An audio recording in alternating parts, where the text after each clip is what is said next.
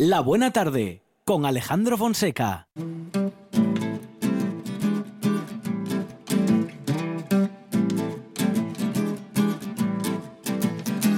Si me quieres escribir, ya sabes mi paradero. Si me quieres escribir, ya sabes mi paradero. En la cola del servicio, vicio, vicio, vicio nacional de empleo. En la cola del servicio, vicio, vicio, vicio nacional de empleo.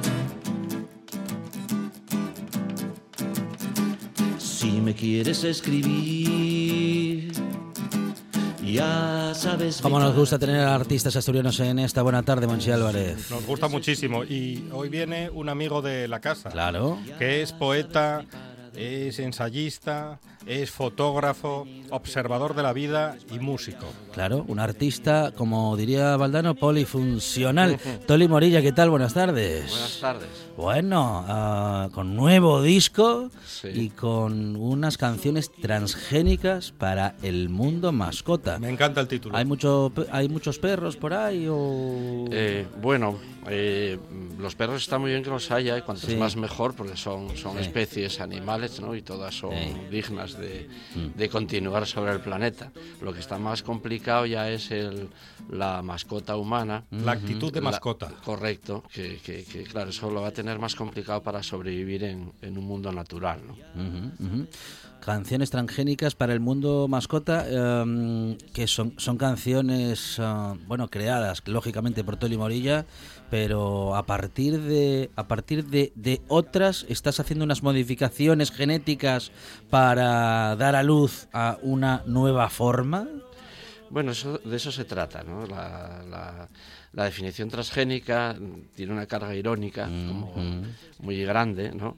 Pero tiene que ver con, con varias cosas, ¿no? Con, eh, con el desarraigo cultural, Ajá. con la globalización, A ver. eh, y eso que nos hace crear un tipo de música aquí en España, que estamos en Europa, pues con pues con tintes de música norteamericana, de música eh, irlandesa, africana, española, eh, y eso es lo que en realidad es una fusión, pero que sí hay algo importante porque eh, cuando uno eh, eh, recoge trazos diferentes, diferentes estilos, que son las- lo, que escuchó a lo largo de su vida, que es lo que nos pasa a todos aquí, ¿no? Porque la tradición la tenemos, bueno, pues olvidada, desconocida, es poco evolucionada, ¿no? Y entonces al final yo, pues me di cuenta que la, la música que estaba haciendo era una mezcla de todo esto, ¿no?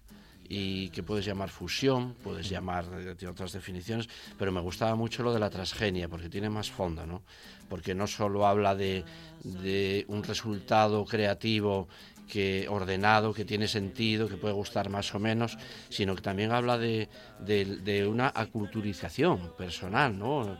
Nuestra, que, que mm, no es ni positivo ni negativo, es simplemente ocurre así, ¿no?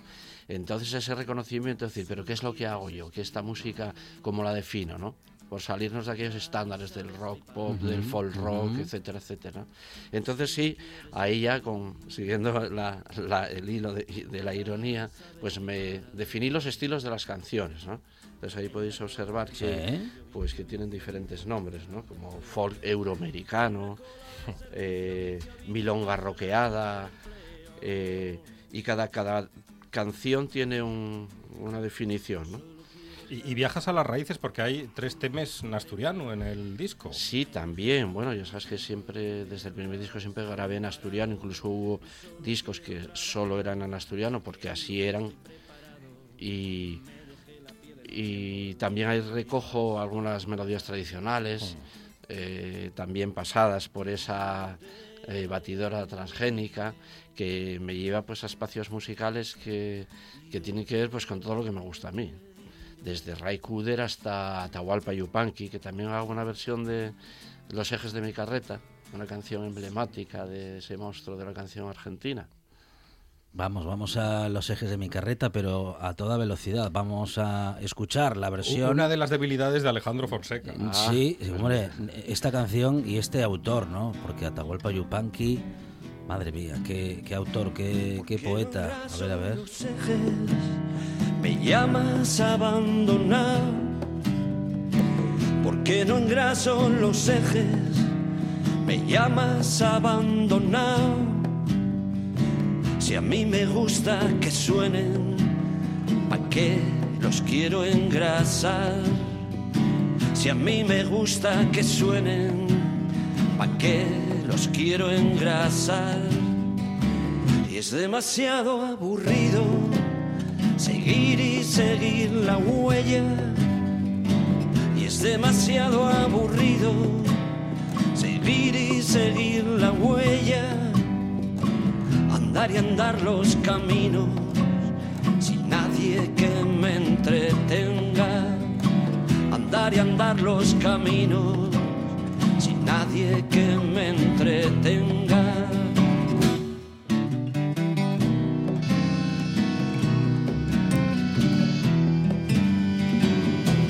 Una canción que reivindica la soledad y, um, bueno, y el ir contracorriente, ¿no?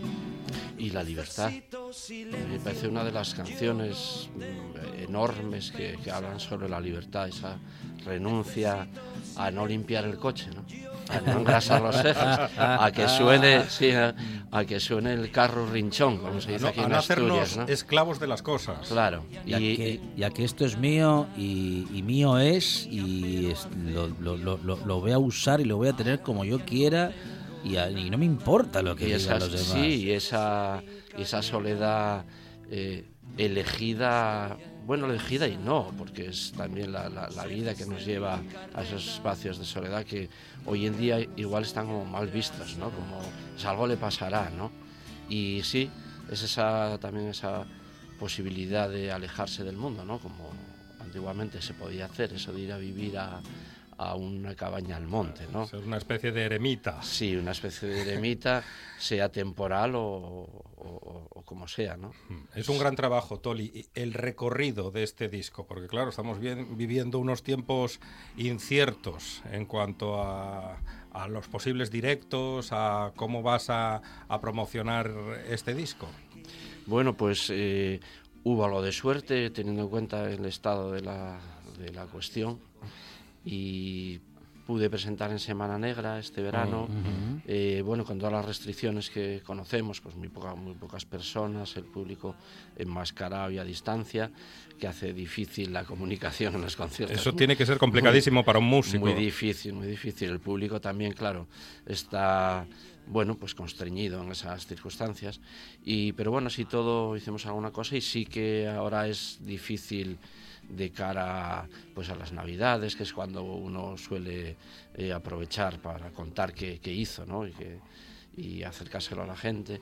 Y eso está complicado, lo de tocar también, porque, hombre, no solo la- las circunstancias temporales, ahora estos 15 días o los meses anteriores, sino que el, el ambiente se está enrareciendo cada vez más y, y el miedo eh, avanza cada vez más. Y atenaza. Y, eso, y atenaza. Y eso hace que se pare todo. Y no solo en nuestro sector, yo, prácticamente, excepto los, los que llaman indi- los indispensables o Los esenciales. o Esenciales. esencia- esenciales o necesarios, pues el, el 80% pues estaremos así. Eh, ahora mismo estoy echando de menos a Berlanga, eh, que habría con esto de los esenciales habría hecho un peliculón. Azcona seguro. y Berlanga trabajando juntos, sí, una sí, vez sí, más. sí, sí. Ah, bueno, mm, días que mm, raros, ¿no? Que, y que dices que se está enrareciendo un poco el ambiente en general, que estamos alejándonos de, Hombre, el- la, de las ganas de ir a conciertos. Bueno, ahora no podemos, pero nos va a quedar, nos van a quedar pocas ganas de ir después, ¿o qué? Hombre, no creo. Yo creo que es, Ah. es- será al revés. Espero que no. Será, al- claro, no, no, claro, no. claro. Será al revés. Lo que pasa que el, el hecho de ir a un concierto, Mm. eh, de poder ir a un concierto, significa más. Es que hay que organizarlo. Ujú. Y es ahí es donde está el problema. claro. No, la gente, claro que no. La gente está deseando ir a Mm. conciertos y cuando está calle, pues tendrá ganas, ¿no? Como, de, como de otras cosas también. ¿no? Sí, sí, Pero sí. sí lo complicado es, eh, podemos decir, la parte económica del asunto de los conciertos, claro.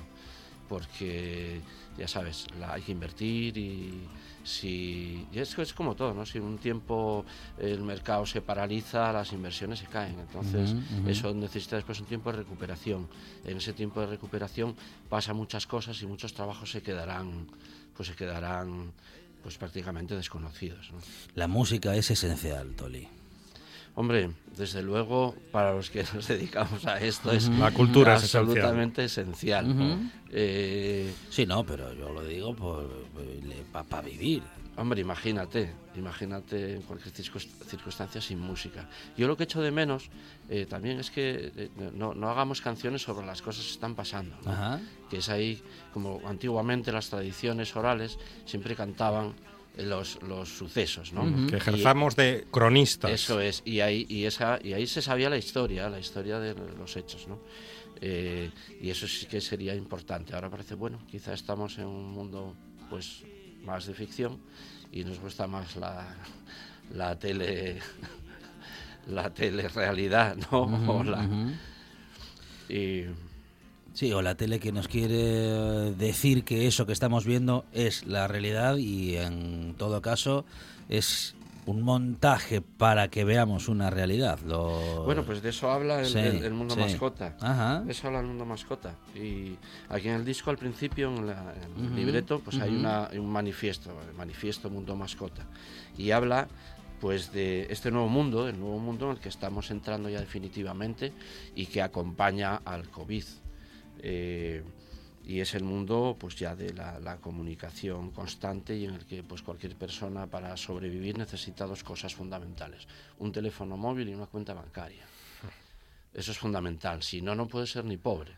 Entonces ahí se comenta un poco pues en el manifiesto Ujú, ujú. eh, casos eh, hay un caso concreto que me llama mucho la atención en la China post covid en la que la gente los, los mendigos en la calle llevan un vaso de plástico, pero es como de atrezo.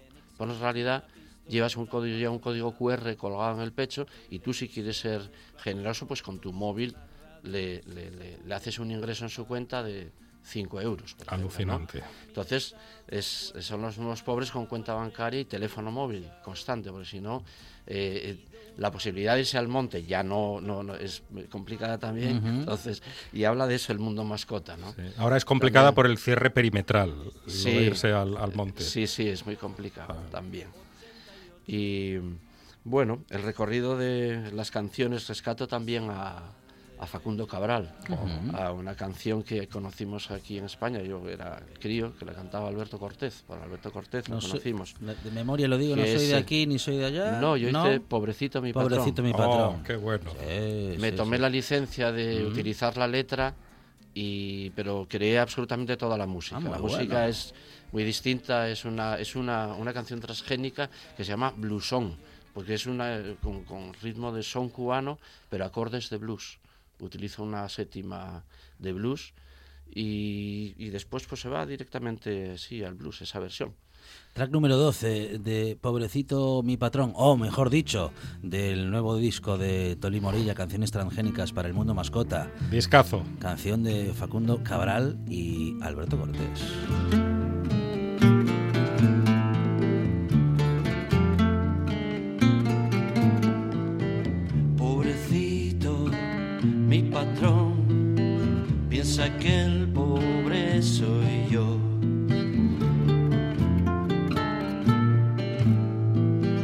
Juan sin miedo buscó agua, pero se encontró petróleo. Se volvió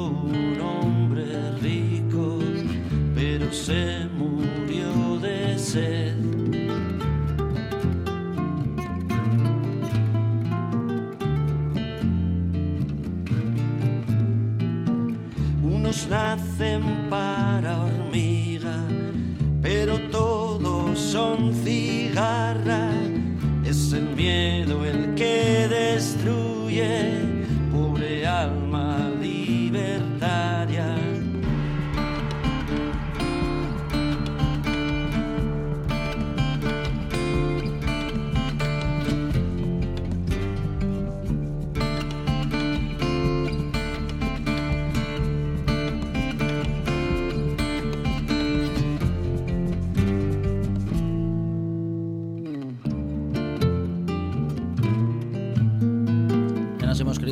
todo que la, la libertad está en una tarjeta de crédito o que la tarjeta de crédito es la libertad. Es la libertad hoy en día la tarjeta de crédito. Ajá. Y esa es la, una de las grandes tristezas de este mundo. Necesitaremos una tarjeta de crédito, un Mm. teléfono móvil para poder sobrevivir. E incluso para, para incluso para morirnos, Toli. Incluso para morir. O el cangrejo,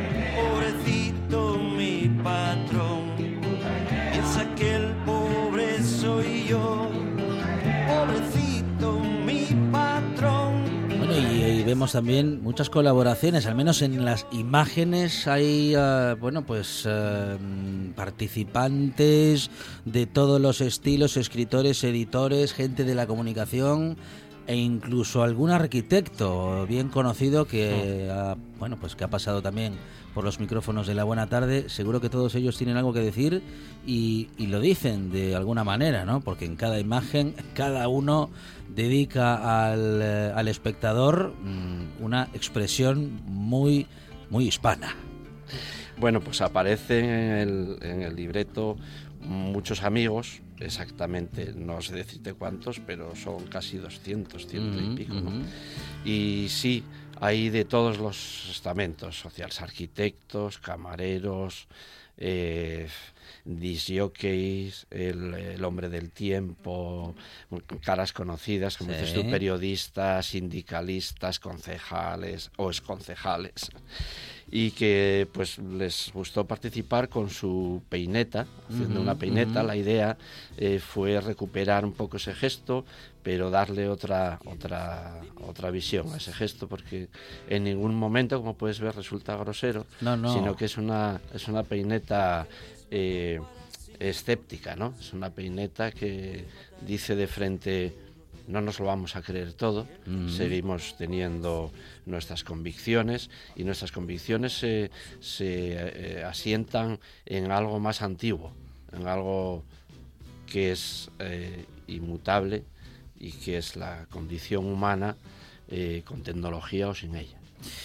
El arte siempre se revela y cuando lo desarrolla Toli Morilla siempre es un arte que es rebelde y que hace con las canciones maravillas y que etiqueta con su propio estilo cada una de ellas y nos queda muy claro que es el último disco de Toli Morilla, Canciones Transgénicas para el Mundo Mascota.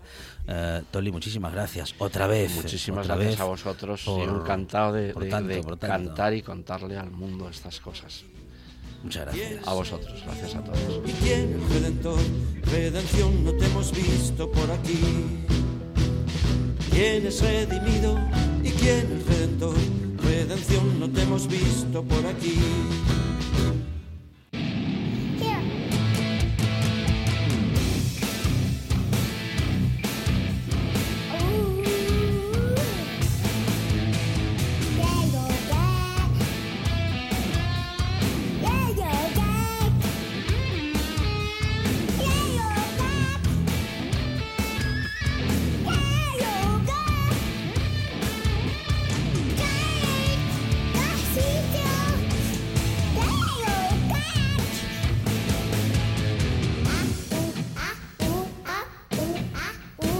Y estamos ya en la gran descarga, Monchi Álvarez, porque vamos a hablar de heavy metal. Tiempo para el heavy metal con Zalo 666. Zalo, ¿qué tal? Buenas tardes. Buenas tardes, bienvenidos a la gran descarga. Sí, señor. Bueno, ah, heavy metal eh, clásico casi siempre, pero en todo caso conociendo, bueno, pues conociendo algunas canciones, en el caso de los que podemos no conocer algunas, y eh, también acercándonos a la historia de sus autores y de los eh, más representativos artistas del género. Y, y del heavy de aquí. Sí, sí, intentamos poner un poco, hay siempre por todos los rincones del mundo bandas de heavy metal, ¿no? Y similares. Y aquí hay también Asturias durante muchos años, así que ponemos un poco nacional, asturiano e internacional. Muy bien.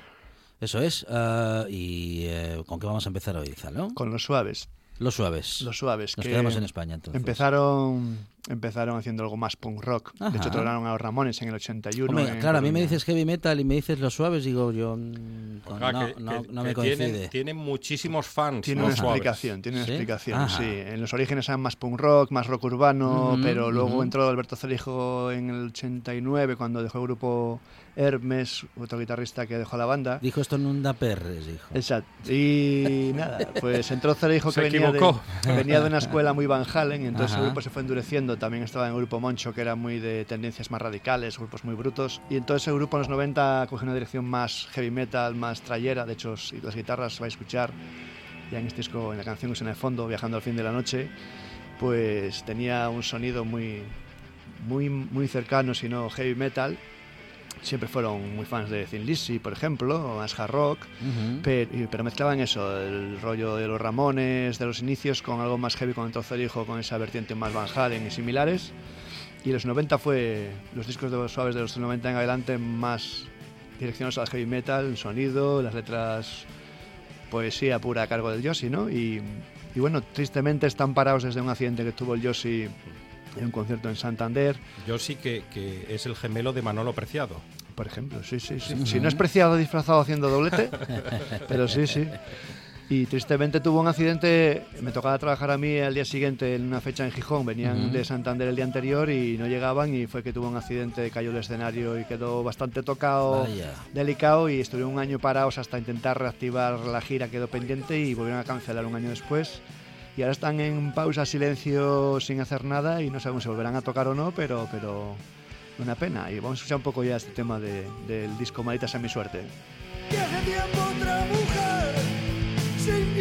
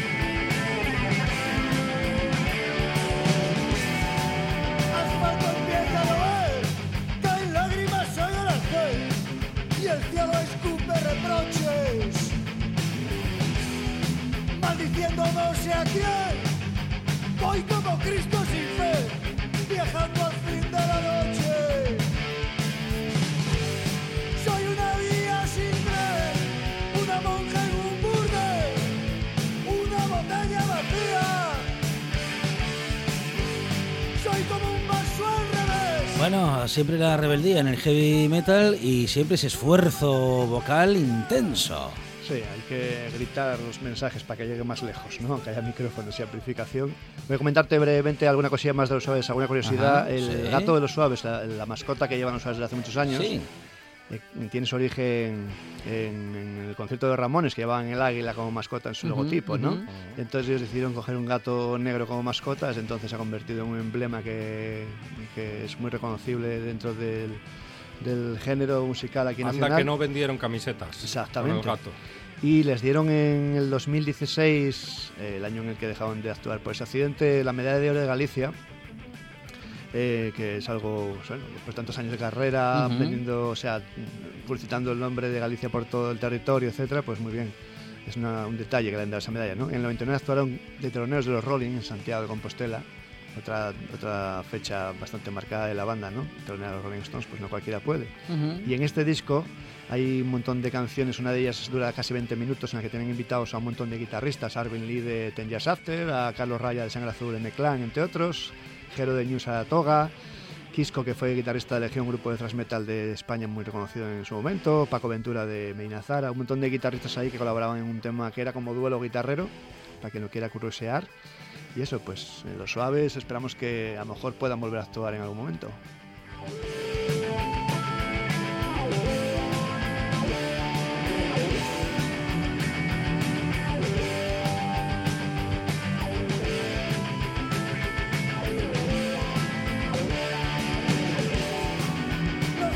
Canciones que nos llevan a recorrer y seguir en este recorrido Gonzalo 666 por todo el heavy metal. Vamos ahora con un poco más de caña. Ujú. Eh, Anthrax, uno de los cuatro grandes del género denominado thrash metal, que es un cruce entre el hardcore punk y el heavy metal clásico, cuando se empezó a endurecer el género heavy metal en los Ujú. 80 principios. Metallica, Slayer, Anthrax que van a sonar y Megadeth son los más importantes exponentes.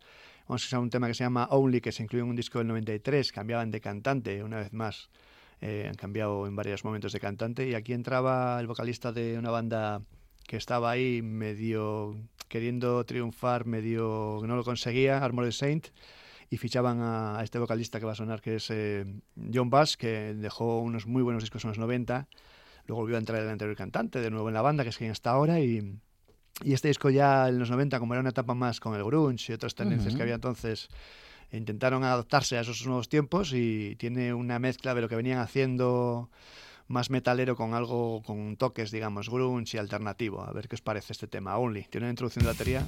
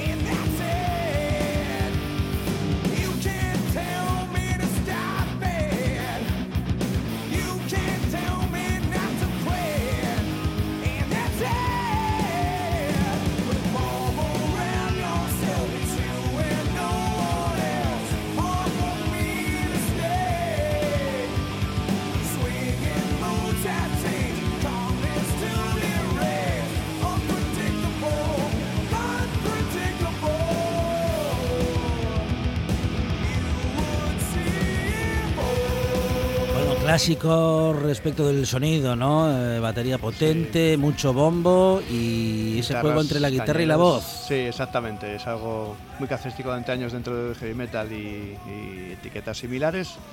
Y este grupo pues eh, tuvo también algo muy importante dentro de la escena que vino después. Eh, en los 80 Aerosmith eh, cruzó ahí en un tema con el grupo de rap Ram DMC Ujú. y eh, estos han hicieron también un tema rapero, ah, medio en broma, medio en serio, en el 87, I'm the Man, y luego posteriormente en el 91 hicieron otro tema de tintes similares, una regrabación de un tema de Public Enemy, grupo mítico del rap, pues metalizándolo, ¿no? Cruzando el grupo Antras con Public Enemy y luego pues incluso hicieron gira con ellos. Entonces eh, vino luego una nueva tendencia musical en la que grupos como Korn y otros grupos influenciados por Antras de esas eh, características mezclando el rap con el metal, pues en los 90 tuvo mucho tirón ese nuevo género, el, el- el new metal que se llamó, el nuevo metal, con bandas que rapeaban cruzando guitarras Limp Bizkit, eh, por Ah, ejemplo, otro por nombre, ejemplo, sí, que tenían sí. ese rollo rapero Mm. metalero, ¿no? Y antes fueron un poco los pioneros de eso, anteriormente en menor medida Aerosmith, y híbridos que salen, ¿no?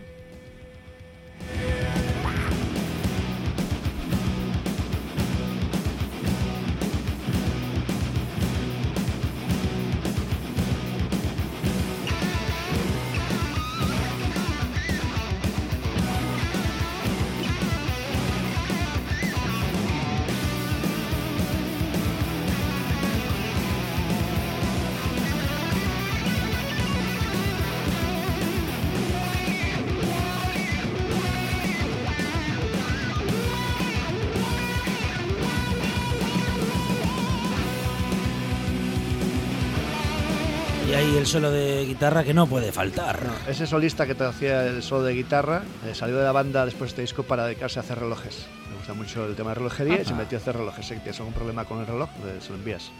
Mira, está muy, está muy bien saberlo. Sí, sí.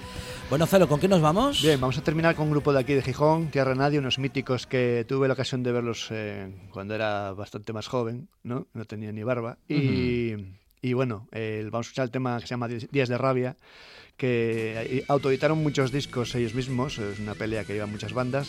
Este fue el primero que sacaron, autoeditado en el, 80 en el 97, grabado aquí en Gijón en los estudios Moonlight Records. Y han estado batallando, pues eso, durante largo tiempo, autoeditando hasta cuatro discos. eh, y han estado ganando eh, algún concurso de maquetas y finalistas en el Rock Villa Bilbao, que es bastante reconocido. Y ahora actualmente ya no funcionan. Han intentado volver en una ocasión para un concierto de homenaje a un, un colega fallecido en el 2003 y sacaron un par de discos más, pero lo dejaron y ahora está el guitarrista, el primer componente del grupo, digamos el más importante, con otro proyecto que se llama Mad Roberts. Así que quien le guste, esto es hard rock, bastante influenciado por ACDC y Led Zeppelin, ¿no? Esos grupos de hard rock, casi heavy metal que, que hablábamos que pueden tener sus matices. A ver qué os parece. Tener razón no arregla casi nada. Por escucharte van robando el alma.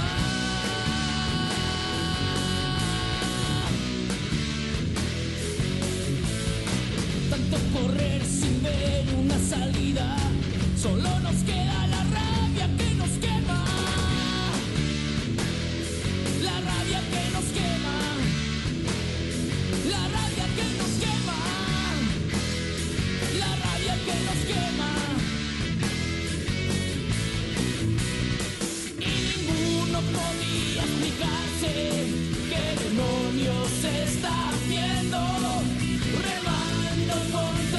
Heavy metal de aquí. De aquí de Gijón, eso es. La gran descarga. Sí, La señor. gran descarga. La gran descarga con Nozalo 666 en esta buena tarde de heavy metal de aquí y de allá. Zalo, muchas gracias. Muchas gracias a vosotros, que tengáis buen fin de semana.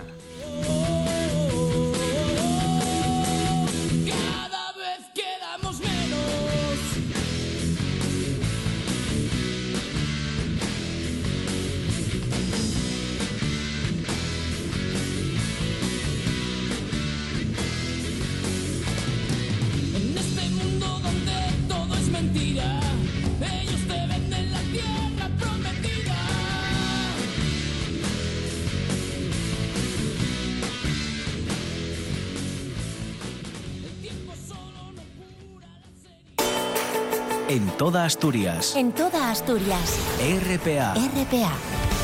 Esta es tu radio.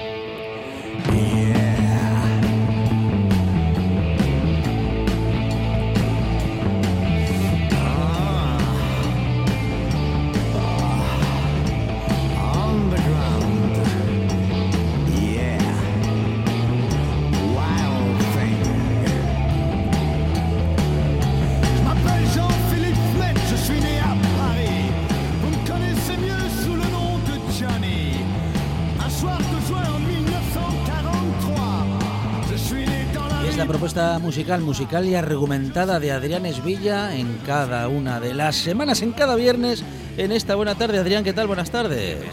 Bueno, y uh, estabas la semana pasada dudando entre qué artista y qué no, y te- al, al final te has decidido por Johnny Holiday. Johnny Hallyday, como dicen los franceses. El, el hijo de Odín, como lo llama mi amigo Felipe Carberizo, que escribió una biografía sobre él en español que se llama A toda tralla. ¿Mm? Siempre lo llama el hijo de Odín, lo llama, porque esto es, es demasiado mítico para el, para el mundo real, Johnny Hallyday.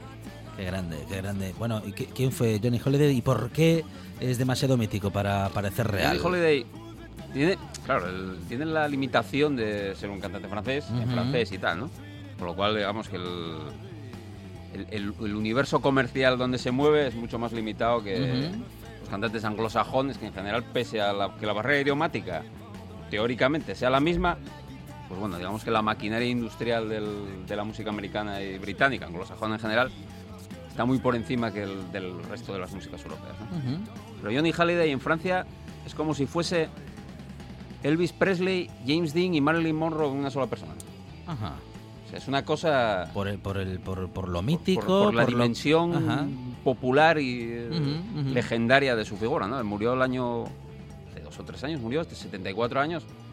Bueno, prácticamente como si fuera un funeral de estado, con luto nacional en Francia, eh, porque había muerto eso, el mayor mito de la historia de la cultura popular francesa de la- en la historia. Um, y es no es muy habitual que desde Francia un artista se convierta en un artista internacional, además recorriendo géneros, bueno, en fin, que no son originariamente franceses No, no, para él, nada. él comienza comienza haciendo pues comienza graba las primeras grabaciones que hace desde el 59, 60, 61, una cosa así, pues hace twist, hace el primer rock and roll, ¿no? Haciendo versiones pues pues de Elvis, de Buddy Holly, de Charles Berry, ¿no? Lo que hacían pues, lo que hacía gente que estaba haciendo gente en España o lo que iba a hacer gente en España. Miguel Ríos, por ejemplo, sin ir más lejos. Lo que hacía en Italia, pues Adamo o Adriano Celentano y tal, ¿no? Pero Johnny Hallyday tenía algo, tenía, tenía eso que tenía Elvis, que era una cosa inefable, indescriptible, que lo tienes o no lo tienes, ¿no? Que es un carisma, pero que va más allá del carisma. Pues este hombre, este hombre lo tenía, además, claro, cantaba muy bien, era guaperillas, y tenía todo. Bueno, ahí estamos escuchando ¿eh? a Johnny Holiday en este recorrido que iniciamos con Adrián Esvilla en esta buena tarde que nos va a llevar Adrián, bueno, pues a, a hablar de una figura que como dices, eh, bueno, era casi que más grande de lo que de lo que somos capaces de, no nos de imaginamos asumir, exactamente. ¿no? De- Desde España, o sea, en España es un artista de culto, Johnny Hallyday. Por ejemplo, graba con, con Loquillo, grabó un disco ¿no? en Balmoral, tal, ¿no? Y Loquillo lo ha reivindicado bastante, pero es una- Ujú. un artista de culto, ¿no? Gente que vas conociendo, vas conociendo y acabas dando a lo mejor por Johnny Hallyday por, por algunas colaboraciones que ha hecho con otra gente y tal, ¿no? Ujú. Entonces, en España, en el ámbito mm, externo a lo francés, no nos hacemos, no nos entra en la cabeza las dimensiones de, de este tío en, en- en Francia. ¿no? Porque, por eso lo que decía, es, es como, un, como una tormenta perfecta de, de mitos que te puedas imaginar. Era aquello que decía John Lennon, que eran más grandes que Jesucristo, que eran más famosos que Jesucristo. Bueno, pues Johnny Halliday en Francia era más famoso que, que los Beatles y no más famosos que Jesucristo. Bueno, y vamos a seguir escuchando ¿eh? a Johnny Holiday porque, bueno, empezábamos con esta canción eh, por empezar es- con una de ellas, ¿no? Sí, sí, esto es Nací en las calles, que es una de los. Esta se convirtió en uno de sus, de sus himnos icónicos en, en- en los conciertos. ¿no? Halliday era sobre todo un músico de conciertos y los conciertos eran una cosa pantagruélica que, que totalmente desfasada, demencial, eh, que además fue creciendo según los años. ¿no? Y, y Ujú. él celebraba una serie de conciertos casi siempre, todos los años, en el Parque de los Príncipes, ¿no? que eran como el, el momento, la culmen de la temporada eh, musical francesa, Ujú. ¿no? Con, con llenos apoteósicos allí, y cada año el show era distinto, aunque las canciones fueran las mismas más o menos, el show era distinto, ¿no? Y, es- y bueno, y, eran las entradas que hacía, él aparecía, lo descendían con un helicóptero, aparecía una mano de, de- con, una, con, con una garra así de metal y se abría y él iba, estaba dentro, fuegos artificiales, la hostia, la más legendaria que tiene es una, no se le ocurre otra cosa que, que hacer como los boxeadores, Ah, salir de los vestuarios del Parque de los Príncipes, e ir caminando, todo aquello lleno de mil millones de personas, e ir caminando a través de ellas al, al escenario. Casi se lo cargan, casi los pachurran ahí, porque él pensaba que yo iba a ir caminando y la gente se iba a ir abriendo, dejándome paso, y al contrario, según lo iban viniendo, se iban cerrando encima de él, se iban cerrando encima de él. Pues aquello fue. Este es Psychedelic, que él graba, con, que él graba en, en Londres, con Jimmy Page a la guitarra. Jimmy Page a la guitarra. Jimmy Page a la guitarra. A ver, a ver. Que tu me On torture, ne l'entends-tu pas? Et des guitares. J'entends et je vois des couleurs et des sons. J'entends et je vois des couleurs et des sons.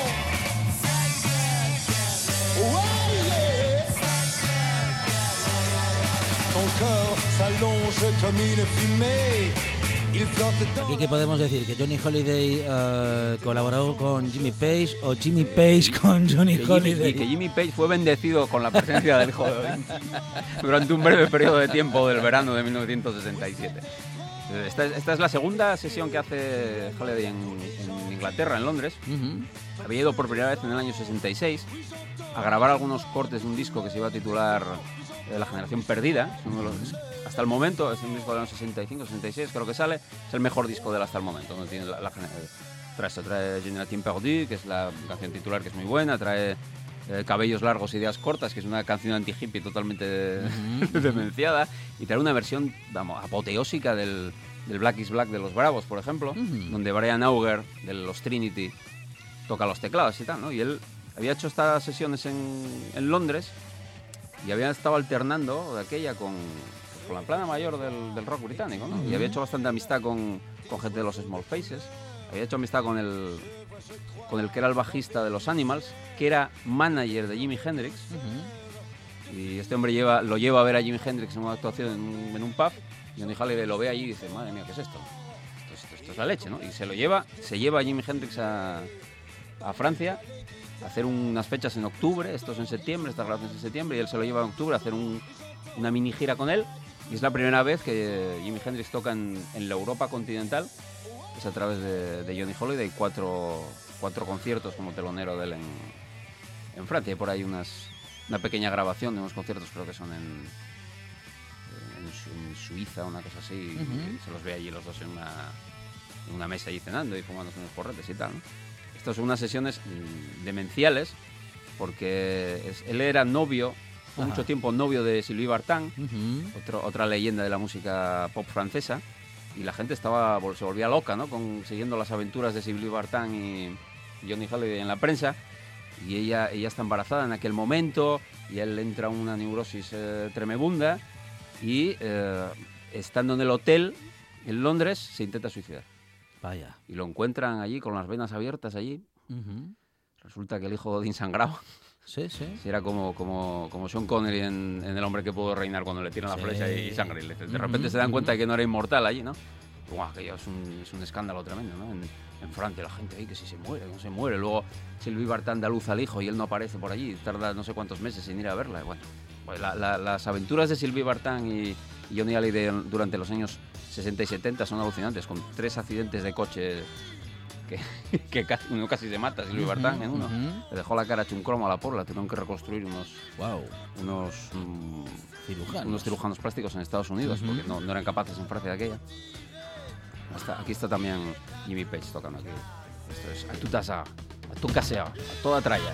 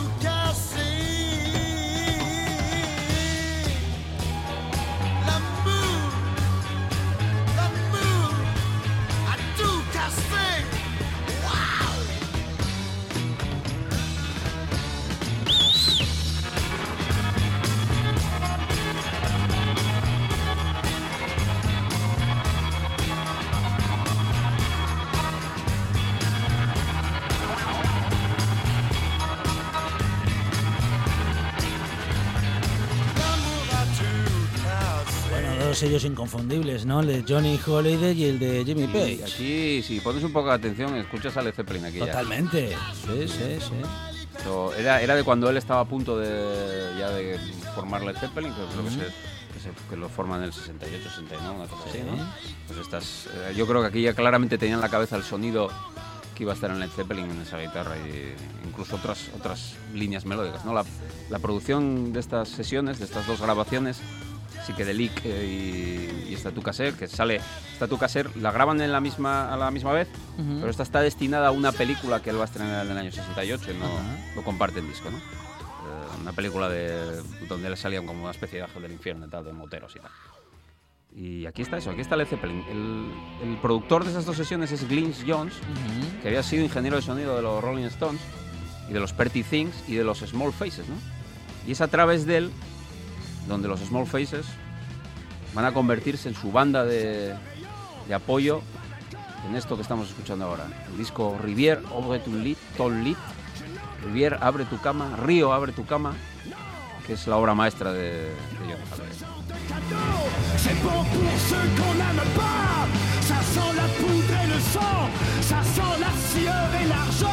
Remboursez-moi, je ne veux pas de ce.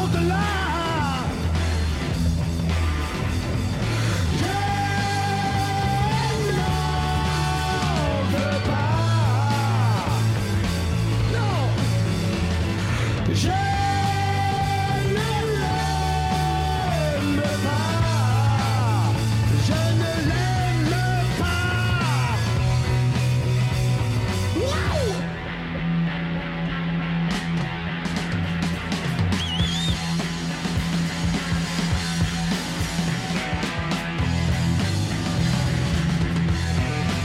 Eh, como llamando a alguien. Eh, te va llamando el perro que estaba es- pasando es- allí por- se- es- sello también, Johnny Holiday, ¿eh?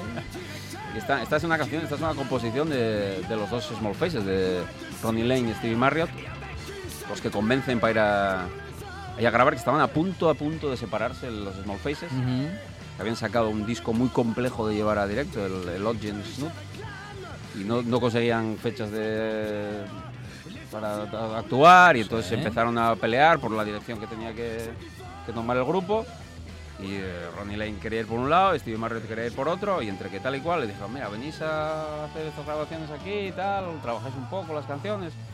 Y al final no solo consiguieron, no solo no consiguieron que los Small Faces eh, Ujú. continuaran, sino que de esas grabaciones salieron los dos grupos. Stevie Marriott iba a formar Humble Pie con Peter Frampton, que está Ujú. aquí como guitarrista, Wow. Y Ronnie Lane se iba a formar los Faces, con reclutando a Rod Stewart y a, y a Ron Wood de los, eh, de los Beards, el luego guitarrista de, los Rolling Stones.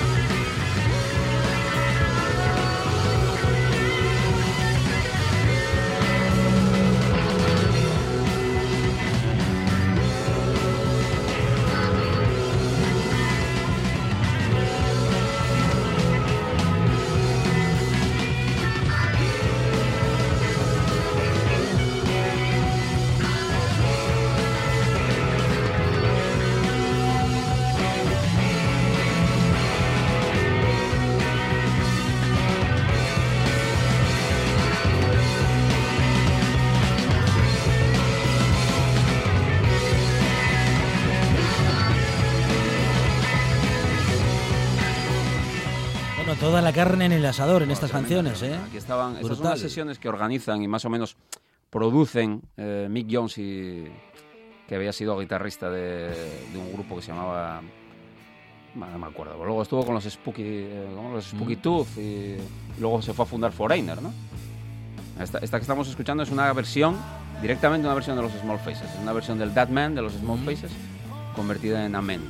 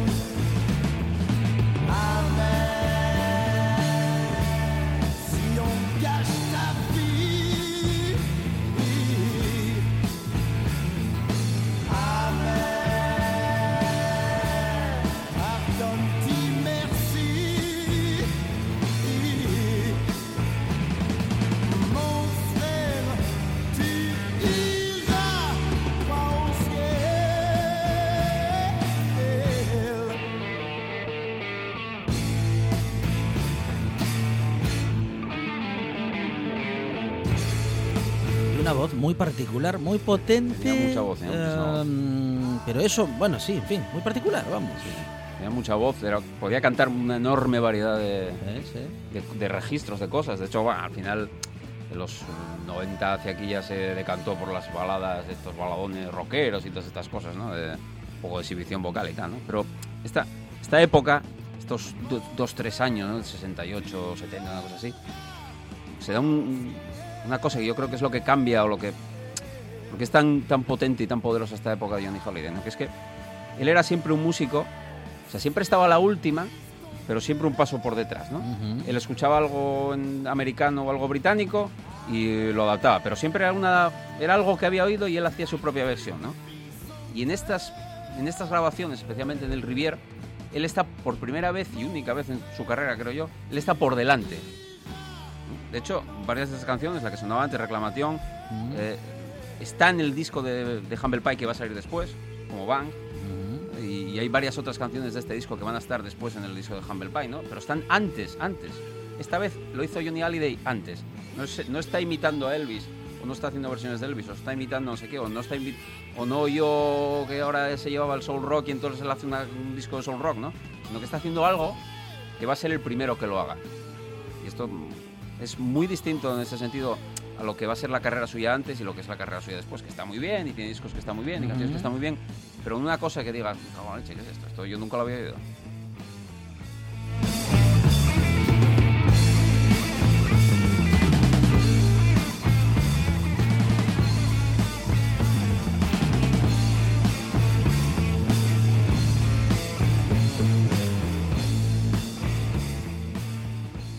Bueno, eh, es que a falta de un buen disco sacó dos consecutivos. Sacó dos consecutivos, sí, en una época de una fertilidad em, creativa que no se correspondía a la majarada de vida que llevaba de aquella. de aquella, de aquella, bueno, yo dijo le debió dormir como tres días en dos años, una cosa así, ¿no? Eh, vivía a base de cócteles de vitaminas. Ajá. Que te imagínate, serían 90% anfetamina, 10% vitaminas. Sí.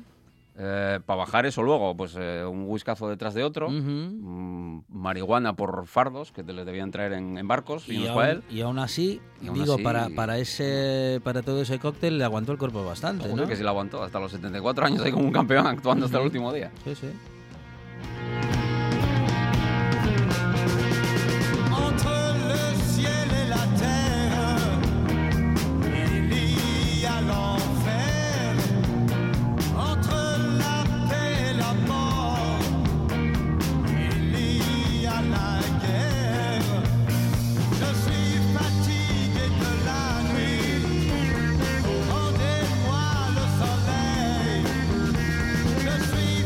Tomado buena nota, ¿eh? En todo caso, Johnny Holiday, estos dos discos, pero toda su carrera es brutal. y es un disco que no tiene título en realidad. Él Ujú. aparece en la portada con, con una barbita que llevaba por una película, un spaghetti western que estaba haciendo, se llamaba El, El Aventurero, El Especialista algo así. Y sale con una bandana. Entonces algunos, algunos sitios lo llaman el Johnny Holiday, Mm, en otros lo llaman el Bandana LP y normalmente se conoce como el Rivier, que es el título de la primera canción. ¿no? Y el segundo, el siguiente que es Vi, Vida. Son dos discos, y son dos discos increíbles. ¿no? Incluso el, eso, las sesiones anteriores, donde ya estaba, se estaba fraguando esto, son muy, muy buenas. Adrián Esvilla en esta buena tarde con la banda sonora de tu vida. Canciones bien argumentadas, Adrián. Gracias. Nada, hombre, vosotros.